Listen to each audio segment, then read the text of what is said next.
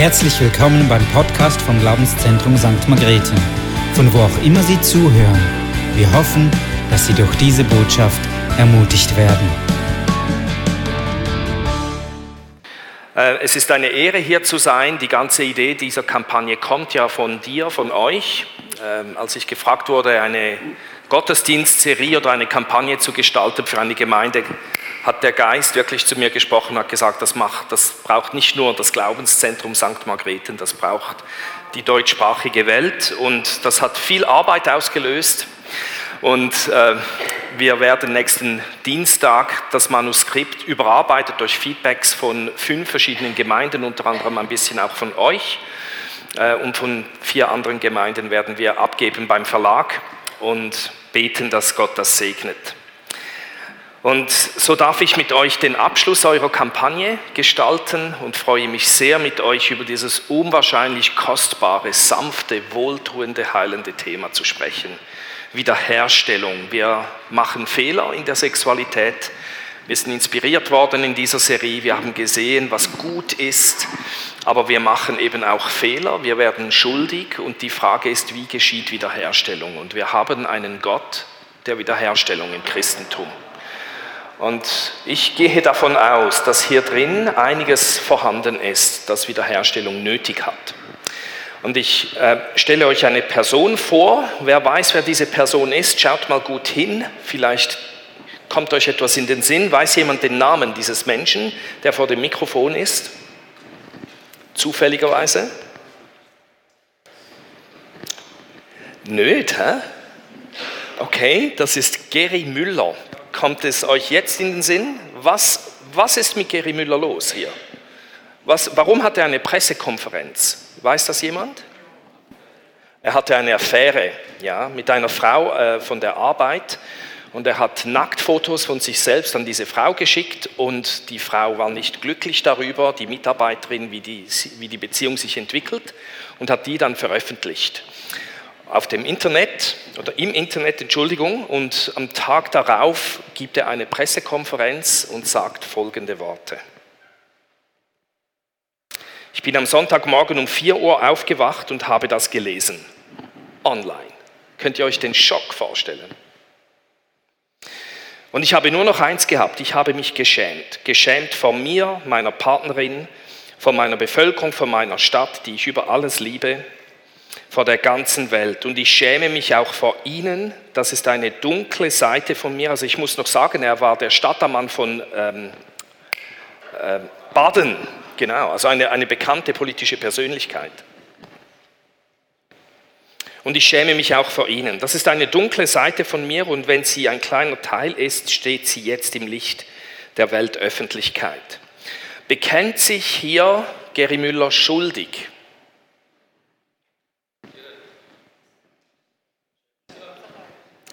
ja, worüber spricht er vor allem? Welches Gefühl bringt er zum Ausdruck? Scham. Er bekennt sich, man könnte sagen, vielleicht indirekt schuldig. Er gibt zu, ich habe einen Fehler gemacht, aber das, worüber er spricht, ist die Scham. Und das ist ähm, etwas, das ich jetzt nicht euch zeige oder bringe, um ihn nochmals öffentlich zu beschämen. Im Gegenteil, ich wünsche ihm echte Wiederherstellung. Geri Müller ist aufgeflogen, du vielleicht noch nicht. Und die Frage ist, was braucht jemand wie Gary Müller, um Wiederherstellung zu erfahren? Und ich hätte so gewünscht, er wäre in unsere Gemeinde gekommen. Denn die Gemeinde ist der Ort der Wiederherstellung. Die Gemeinde ist der Raum der Gnade. Und wir als Christen reagieren oft instinktiv und sagen, ja, damit Wiederherstellung passiert für jemand wie Gary Müller, was braucht er? Er braucht Vergebung für die Schuld seiner Sünde. Und das stimmt natürlich. Und dafür haben wir viele Bibelstellen, wir haben viele Lieder, die das besingen. Ich bringe ein Beispiel, das kennen wir in unseren christlichen Kreisen sehr gut. Was sich keiner verdienen kann, schenkt Gott in seiner Güte. Er nimmt uns an, weil Christus, Jesus Christus uns erlöst hat. Und jetzt kommt es um unsere Schuld. Hier geht es um die Schuld zu sühnen. Hat Gott seinen Sohn am Kreuz für uns verbluten lassen. Wir können das in einer Grafik vielleicht zusammenfassen und sagen, die Sünde, das ist die Handlung, die Tat. generiert oder weckt oder initiiert einen neuen rechtlichen Zustand, den Zustand der Schuld. Also ich bin kürzlich da in Winterthur gewesen im Dezember und bin durch eine Straße gefahren, in, in, so im Umkreis der Altstadt, da war früher 50 und ohne dass ich es wusste, war jetzt 30 Kilometer pro Stunde Maximum und plötzlich hat es geblitzt und ich wurde durch diesen Blitz, Achtung, nein, nicht durch den Blitz, sondern durch mein zu schnelles Fahren, in einen neuen rechtlichen Zustand in der Stadt Winterthur gesetzt. Da gibt es irgendwo ein Häkchen in der Software, das sagt, Paul ist jetzt schuldig. Und nachdem ich die Buße bezahlt habe, hoffe ich, dass Sie das Häkchen wieder weggenommen haben in Ihrer Software. Jetzt, was ist die Lösung für das Problem der Schuld? Was ersetzt Schuld oder womit wird Schuld ersetzt? Es wird mit Gerechtigkeit ersetzt, nicht mit Unschuld. Es wird auf gewisse Weise nicht einfach das Rad der Zeit zurückgedreht, sondern das Wort, das die Bibel braucht, ist Gerechtigkeit. Was muss passieren, damit Gerechtigkeit entsteht? Nun, Jesus muss am Kreuz sterben. Das haben wir vorhin gelesen. Aber noch etwas muss passieren. Der Sünder muss seine Schuld bekennen und umkehren von dieser Schuld. Dann entsteht Gerechtigkeit. Dann ist das Schuldenproblem gelöst, das kennen wir sehr gut. Aber Sünde, die Tat, weckt nicht immer nur einen neuen rechtlichen Zustand der Schuld, sondern manchmal auch etwas anderes. Und das möchten wir entdecken, indem wir die allererste Sünde anschauen, die in diese Welt kommt. Und wir schauen den letzten Vers vom Kapitel 2 der Bibel an und dann die ersten Verse des dritten Kapitels. Vielleicht sehr bekannt für dich oder auch nicht. Ich lese uns das vor. Hier wird der ursprüngliche Zustand beschrieben. Adam und seine Frau waren beide nackt aber sie schämten sich nicht. Stell dir das mal vor, keine Scham. Nichts, und das ist jetzt nicht nur physisch gemeint, auch seelisch. Es gab keinen Gedanken, den Adam, von dem man dann zuerst abwägen musste und, und viel nachdenken musste, soll ich der jetzt meiner Eva sagen und zeigen oder nicht? Er wusste, ohne dass er darüber nachdenken musste, alles, was ich von mir zeige, wird nur dazu führen, dass meine Eva mich noch mehr liebt, ob schon das unvorstellbar ist. Sie liebt mich ja schon vollkommen gut und irgendwie keine Scham und umgekehrt auch, keine Gedanken, äh, keine Scham. Die Leistung, die wir erbringen, um äh, gut dazustehen voreinander, das innere Abwägen, das Ständige, das ist riesig. Ich habe mir gestern schon überlegt, was ich heute anziehen werde. Stellt euch das mal, euch das mal vor. Äh, versteht ihr? Und in, in, in, den Beziehungen sind wir ständig am, am kann ich das jetzt sagen oder zeigen oder nicht? Wir sind vorsichtig miteinander. Nichts davon vorhanden im ursprünglichen Zustand. Adam und seine Frau waren beide nackt, aber sie schämten sich nicht. Wunderbar. Die Schlange, jetzt wechseln wir ins dritte Kapitel, war das listigste von allen Tieren, die Gott der Herr erschaffen hatte. Hat Gott wirklich gesagt, sagte sie der Frau, sagte sie die Frau dass ihr keine Früchte von den Bäumen des Gartens essen dürft. Selbstverständlich dürfen wir sie essen, entgegnete die Frau der Schlange. Nur über die Früchte vom Baum in der Mitte des Gartens hat Gott gesagt, esst sie nicht, ja berührt sie nicht einmal, sonst werdet ihr sterben. Ihr werdet nicht sterben, zischte die Schlange. Gott weiß, dass eure Augen geöffnet werden und die werden dann wirklich geöffnet, aber nicht für das, was sie erwartet hat. Gott weiß, dass eure Augen geöffnet werden, wenn ihr davon esst. Ihr werdet sein wie Gott und das Gute vom Bösen unterscheiden können. Die Frau hat jetzt ihre Augen im Einsatz, sah, die Früchte waren so frisch, lecker und verlockend und sie würden sie klug machen. Also nahm sie eine Frucht bis hinein und gab auch ihren Mann davon. Das war übrigens ein Apfel, das wissen wir alle aus der Ostschweiz. Hier steht Frucht, wir kennen die wahre Interpretation und gab sie ihrem Mann, da aß auch er von der Frucht. In diesem Augenblick wurden den beiden die Augen geöffnet und sie bemerkten auf einmal, dass sie nackt waren. Deshalb flochten sie Feigenblätter zusammen und machten sich Lendenschurze. Als es am Abend kühl wurde, hörten sie Gott, den Herrn, im Garten umhergehen. Da versteckten sie sich zwischen den Bäumen. Gott der Herr rief nach Adam, wo bist du? Dieser antwortete, als ich deine Schritte im Garten hörte, habe ich mich versteckt. Ich hatte Angst, weil ich nackt bin. Frage an uns, was ist das allererste Gefühl, die allererste spürbare Auswirkung der Sünde bei den Menschen? Scham. Das ist die allererste Auswirkung, die die Menschen bewusst wahrnehmen. Und darum ist es ganz wichtig, wir müssen bei dieser Grafik ein weiteres Kästchen hinstellen. Sünde generiert nicht nur einen neuen rechtlichen Zustand, sondern oft auch Scham. Und Scham ist das Gefühl des Bloßgestelltseins und der Verlegenheit. Äh, das kommt oft, wenn wir sündigen. Jetzt aufgepasst, es gibt manchmal auch Sünden, die wir tun, wo es keine Scham gibt. Aber es ist trotzdem eine Sünde. Äh, es gibt manchmal auch Scham, ohne dass Sünde vorhanden ist. Das gibt es auch. Und ganz wichtig beim Thema der Sexualität, manchmal gibt es Scham, aber es ist nicht meine Sünde, die die Scham weckt, sondern wenn ein Übergriff stattfindet, ein sexueller Missbrauch, empfindet das Opfer oft tiefe Scham, aber es ist nicht die Sünde des Opfers, sondern des Täters, die dahinter steht. Wir müssen diese Sachen alle gut auseinanderhalten. Ich sage das, damit du nicht hinausgehst heute und denkst, ich empfinde Scham, also bin ich schuldig geworden. Vielleicht, vielleicht aber auch nicht. Was wir auf jeden Fall hier sehen, ist, dass sofort bei den ersten Menschen auch Scham in ihr Leben kommt. Und eine der Probleme, die wir haben in unseren christlichen Kirchen, ist, dass wenn wir nur die Schuld, den rechtlichen Zustand behandeln, dank dem, was Jesus gemacht hat am Kreuz, und das machen wir und das müssen wir aufrechterhalten.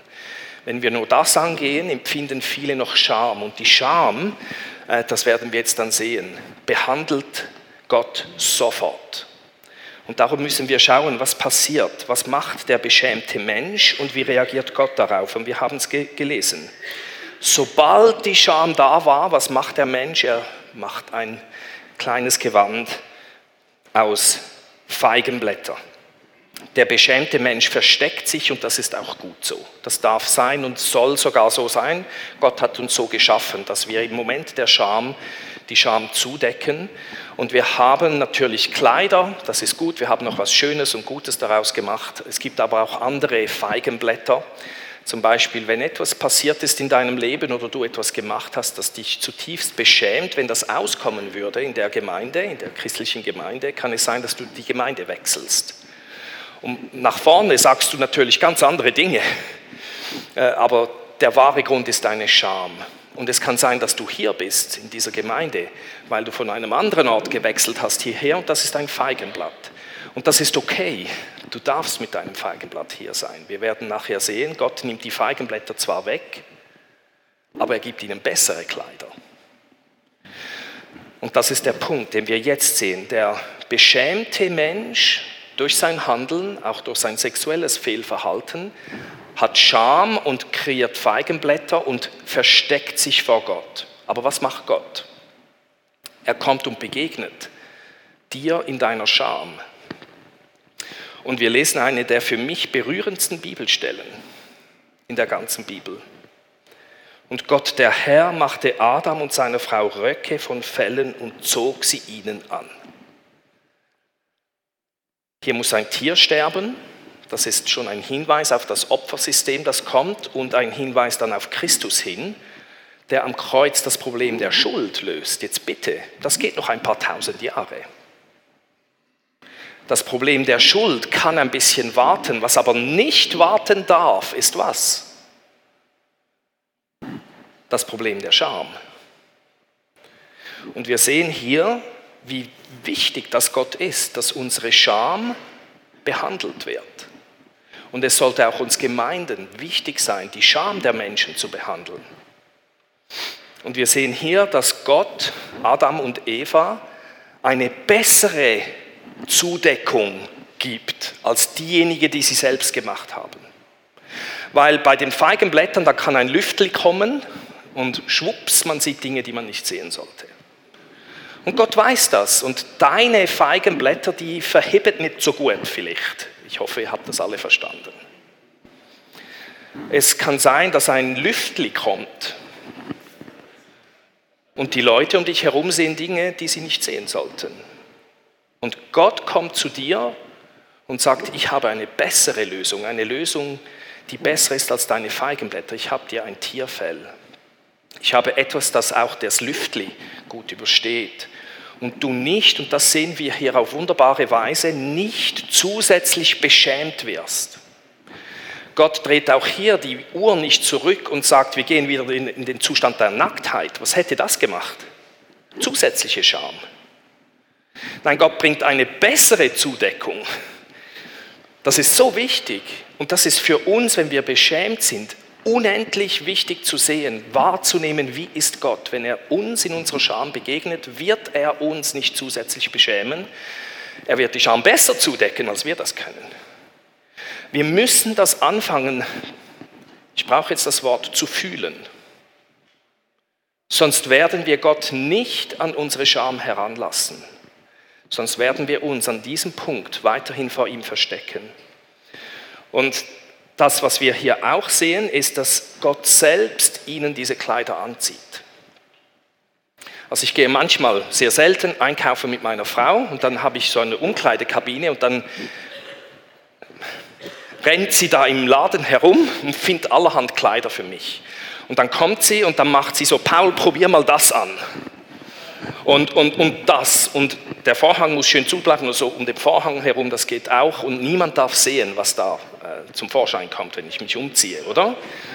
Gut, ist das die Art, wie Gott das macht hier? Ist er wie meine Frau? Nein. Er selbst, und bitte fühlt die Sanftheit des heiligen Gottes, den wir vorhin besungen haben, aber eine Begegnung hat mit unserer Scham. Er selbst zieht die Feigenblätter weg. Er selbst bekleidet den Beschämten am Punkt seiner Scham und sie lassen es zu. Vorhin sind sie geflohen vor Gott und irgendwie merken sie, dieser Gott, der wendet sich uns in seiner Sanftheit zu. Und wenn ich dir etwas wünsche heute Morgen, ist, dass du anfängst, Gott genug Vertrauen, zu vertrauen, weil du siehst, mit, in welcher Art und Weise er mit deiner Scham umgehen wird. Dass du ihn an dich heranlässt an diesem Punkt deiner Scham. Die Bibel macht so weiter. An ganz vielen Stellen, wo von Schuld die Rede ist, wird nicht nur von Sünde, Entschuldigung, die Rede ist, wird nicht nur die Sünde, die Schuld, sondern auch die Scham genannt. Nur ein Beispiel. Psalm 32, glücklich der, dem Übertretung vergeben, dem Sünde zugedeckt ist.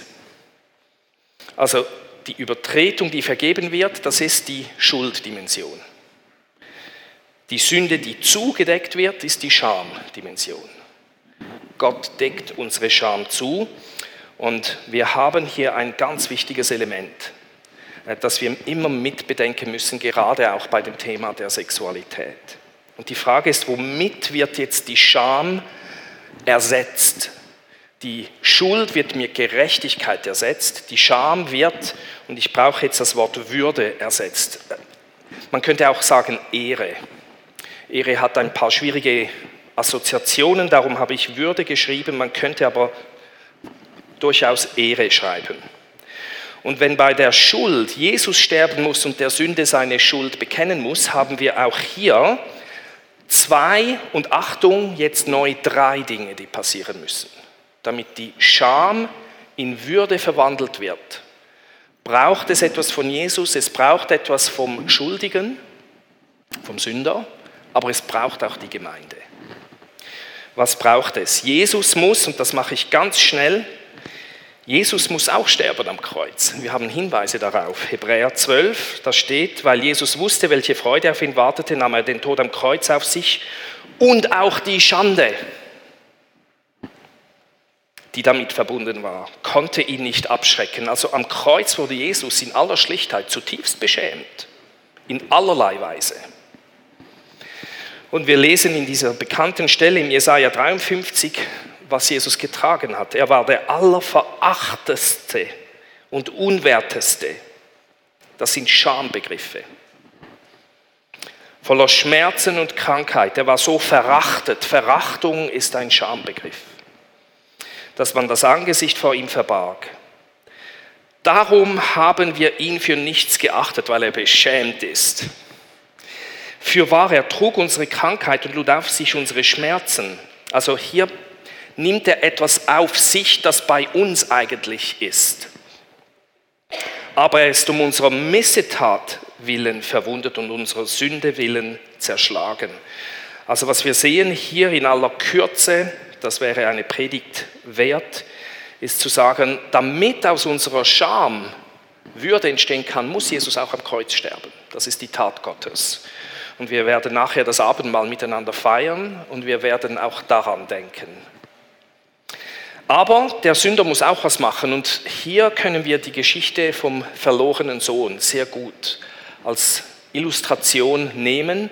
Ein junger Mann, der in einem einigermaßen wohlhabenden Haus aufwächst und die Nase voll hat von seinem Vater und sagt, Vater, gib mir meinen Anteil des Erbes und seinem Vater natürlich dadurch beschämt, weil er sagt, du bist kein guter Vater in dieser Kultur. Damals war das äh, eine Beschämung und der Vater gibt ihm das halbe Vermögen, reduziert den Betrieb auf die Hälfte und der geht los ins Ausland und lebt in Saus und Braus, in Partys und Frauen und Drogen und die ganze Geschichte. Und dann plötzlich ist eine Wirtschaftskrise da.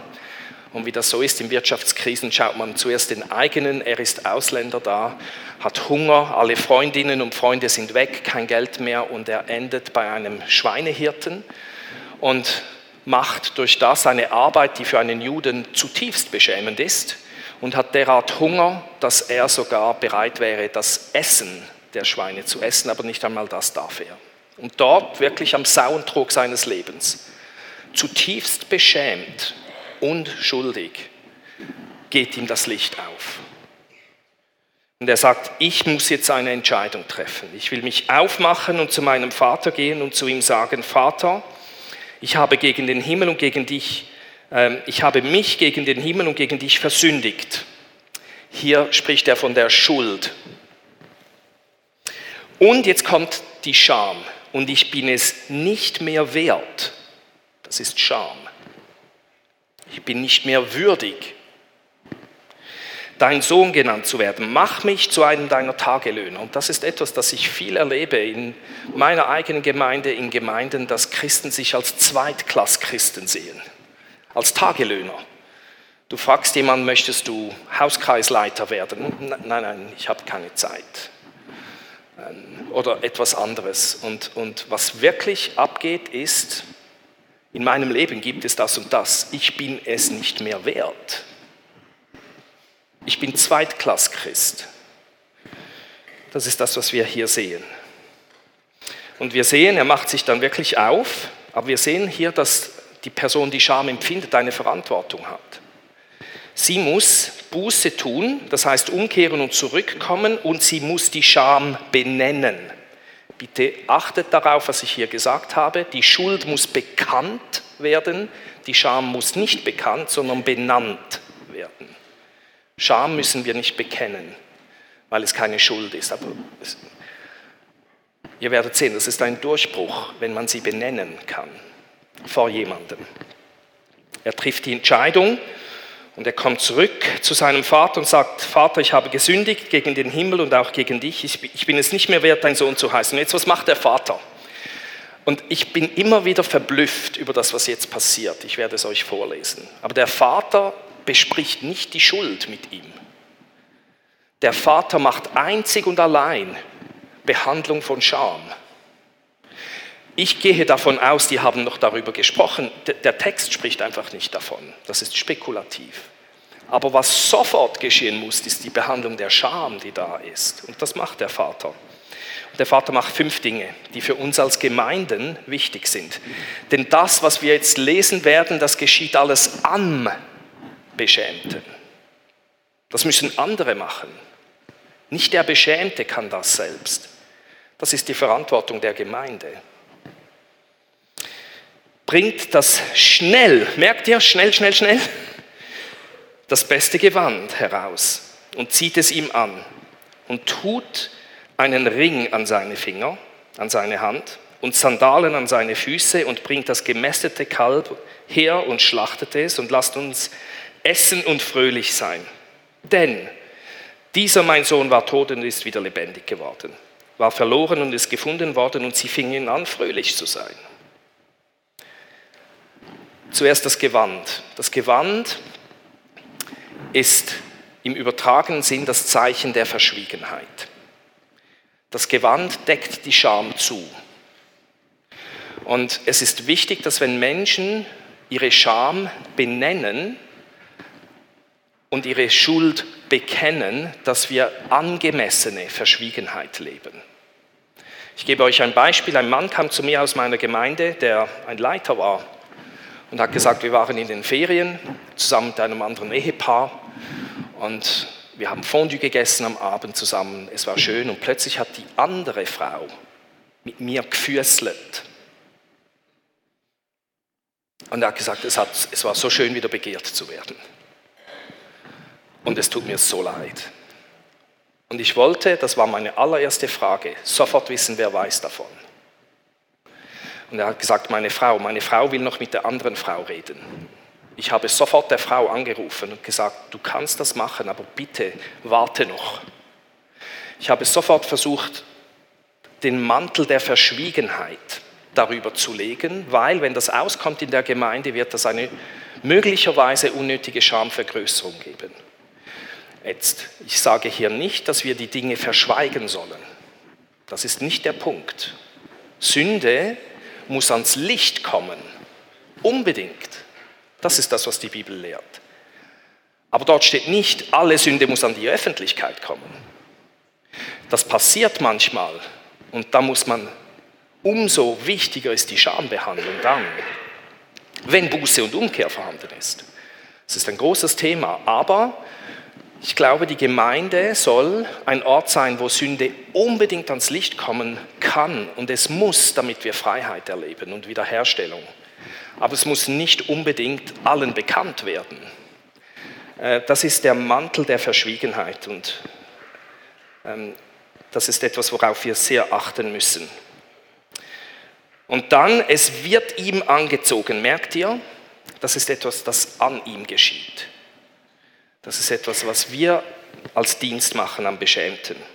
Dann kommt der Ring. Der Ring war in der Antike das Zeichen der Erbberechtigung. Und das haut mich regelmäßig um.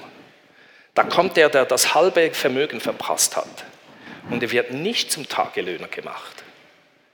Er wird wieder sofort als Vollwert Sohn erbberechtigt eingesetzt. Mit der Riesengefahr, dass er das nochmals macht. Also das ist krass. Aber das machen sie. Und Menschen, die umkehren und ihre Schuld bekennen und ihre Scham benennen, müssen unbedingt sofort als Vollwert Teil der Gemeinde gesehen werden. Sofort. Dann kommen die Sandalen an die Füße. Normalerweise zieht man die Schuhe aus, wenn man auf Besuch ist in der Antike bei jemandem und dann werden die Füße gewaschen. Sandalen im Haus tragen ist ein Zeichen, dass man selbst Teil des Haushaltes ist und eine Aufgabe hat. Die Sandalen sind das Zeichen der Aufgabe. Und Beschämten tut es unendlich wohl, wieder eine Aufgabe machen zu dürfen in der Gemeinde. Ich gebe euch äh, dann ein Beispiel davon. Und dann kommt das gemästete Kalb schlachtet es, war wahrscheinlich ein Wagyu-Beef, irgend sowas äh, der, der entsprechenden Variante. Lasst uns essen, um fröhlich sein. Und sie sind fröhlich, sie feiern ein Fest. Und es, es ist unter Umständen sehr bedeutungsvoll und wichtig, ein kleines Festchen zu feiern, im Kreis der Eingeweihten. Wenn jemand eine Scham wirklich erlebt hat und sie ans Licht gebracht hat und benannt hat. Äh, da darf man ruhig auch anstoßen und dann werden Worte gesprochen. Jetzt spricht der Vater Identität. Dieser ist mein Sohn. Er gehört wieder zu uns. Und an diesem Fest kannst du Worte der Wahrheit hineinsprechen in das Leben dieses Menschen. Und ich habe einen jungen Mann gehabt, der war um die 30 damals, als ich ihn kennengelernt habe, wie blockiert, getrieben, unglaublich viel Sport gemacht, nie eine Pause. Und ich habe ihn näher kennengelernt. Er wollte auch keine Aufgabe in der Gemeinde machen. Und dann habe ich erfahren, was der Grund war. Er hat, als er 20 war, die Ehefrau seines besten Freundes ausgespannt und ist ab mit ihr. Nun, er war, nicht mehr, er war nicht lange mit dieser Frau zusammen, da hat die Frau natürlich auch einen Beitrag gehabt, aber er kam nicht darüber hinweg, über das, was er selbst gemacht hat. Und er hat x-mal um Vergebung gebeten, versteht ihr? Aber niemand hat die Scham behandelt. Und niemand in der Gemeinde, außer seine Kleingruppe, sein Hauskreis, ähm, hat das dann erfahren. Und wir haben den Hauskreis zusammengerufen und auch der Pastor aus der Gemeinde, wo das alles passiert ist, ist gekommen aus Deutschland. Und wir haben nochmals nacherzählt, was passiert ist. Er hat die Schuld nochmals bekannt und die unendlich tiefe Scham, die damit einherging, dann auch benannt. Und dann haben wir ihm Vergebung zugesprochen, wir haben ihm Würde zugesprochen, ich habe ihm eine neue Aufgabe gegeben, ich sage euch nicht, was für eine, falls ihr zu mir kommt, dass ihr ja nicht wisst, wer das ist, denn wir decken es mit dem Mantel der Verschwiegenheit zu. Nicht der Vertuschung, der Verschwiegenheit. Und dann haben wir mit Rimus angestoßen und haben wirklich ein fröhliches Fest gemacht. Und er hat mir gesagt, Paul, das war wie wenn die Scheibe, die da war, ein Panzerglas vor mir, die ganze Zeit, all diese Jahre, in dem Moment weg war. Und äh, das ist für mich einfach ein Beispiel eines solches Festes. Das darf man nicht zu schnell machen, da muss man mit Feingefühl vorgehen und die richtigen Elemente im Platz haben. Aber das hat die Scham in Würde verwandelt. Und ich halte euch das mal hin. Ich glaube, unsere Gemeinden werden zu Orten werden in der Schweiz, in Europa, in der westlichen Welt, wo zutiefst beschämte Menschen durch das, was sie getan haben, auch wegen einer falschen Ideologie, aber auch Leute, die verstanden haben, was sie machen, auch Leute von uns, zutiefst beschämt einen Ort suchen werden, wo ihre Scham in Würde verwandelt wird. Die Gemeinde ist dieser Ort, den Gott den Menschen gibt.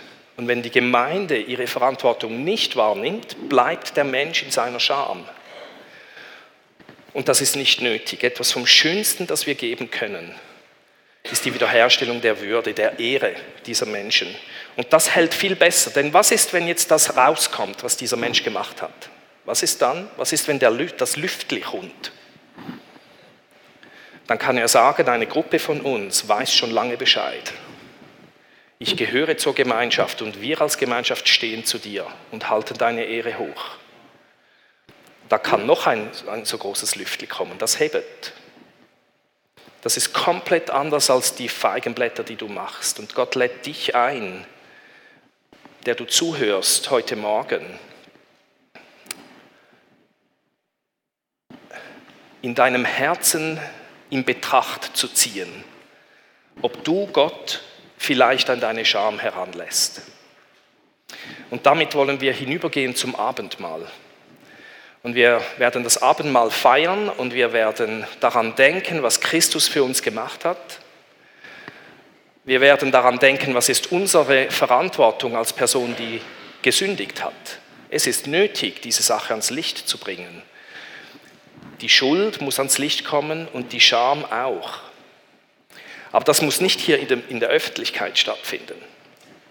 Aber du kannst Gott danken für Jesus Christus, der sowohl für deine Schuld wie auch für deine Scham gestorben ist und dir Gerechtigkeit zuspricht und auch neue Würde zuführen will durch die Gemeinde. Und du kannst dir während dem Einnehmen des Abendsmahls kannst du auch Gebet in Anspruch nehmen. Das Gebetsteam wird hier sein Du kannst das Abendmahl einnehmen. Äh, ich bin gebeten worden, euch zu sagen, dass ihr den Becher nicht zurückbringt, sondern an euren Platz einfach da zwischen den Stühlen auf das Brett stellt. Es wird dann nachher eingesammelt.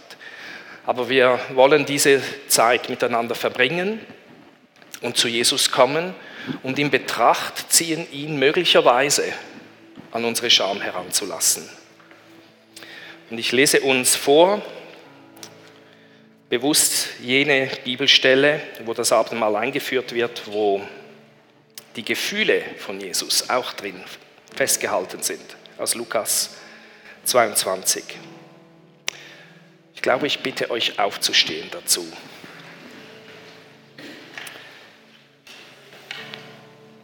Als es an der Zeit war, mit der Feier zu beginnen, setzte sich Jesus mit den Aposteln zu Tisch. Er sagte, wie sehr habe ich mich danach gesehnt, dieses Abendmahl mit euch zu feiern, bevor ich leiden muss.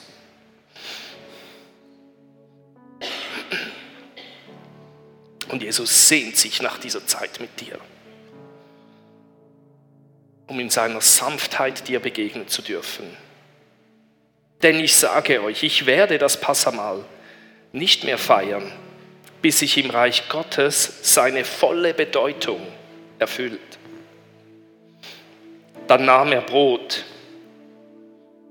dankte Gott dafür, brach es in Stücke und sagte, gab es seinen Jüngern mit den Worten, das ist mein Leib, der für euch hingegeben wird. Tut das, um euch an mich zu erinnern. Ebenso nahm er, nachdem sie gegessen hatten, einen Becher mit Wein und gab ihn den Jüngern mit den Worten, dieser Becher ist der neue Bund, besiegelt mit meinem Blut. Nichts hält besser als das. Mit meinem Blut, das für euch vergossen wird. Und Jesus Christus, wir danken dir von ganzem, ganzem Herzen heute Morgen, dass wir beim Einnehmen des Abendmahls uns bewusst machen können, was du für uns getan hast. Unsere Schuld, die über uns bleibt, darf weg und darf ersetzt werden mit tiefster Gerechtigkeit. Deine Gerechtigkeit kommt von dir auf uns. Deine vollkommene, perfekte, unauflösbare Gerechtigkeit wird uns auf unser Konto zugeschrieben. Aber nicht nur das, sondern auch deine Würde, deine Ehre wird wiederhergestellt in uns. Und wir preisen deinen Namen, dass du ans Kreuz bist und auch unsere Scham dort, dort getragen hast. Danke, hast du dich gefreut, das alles auch tun zu dürfen für uns, denn du weißt, wie nötig, wie dringend nötig wir die Wiederherstellung unserer Würde haben. Und wir danken dir für die Botschaft der Kirchen, Land auf Land ab der letzten Jahrzehnte, dass es Vergebung für die Schuld gibt. Aber wir danken dir auch von Herzen, dass die Gemeinde ein Ort der Wiederherstellung unserer Würde sein kann. Und wir kommen zu dir vielleicht mit weichen Knien heute Morgen, aber wir kommen zu dir denn wir wissen, du wirst uns nicht noch mehr beschämen, wenn wir uns dir anvertrauen. Danke von ganzem Herzen für deine Sanftheit, die durch deinen Geist heute Morgen regieren darf, hier an diesem Ort. Wir kommen zu dir, Jesus. Amen.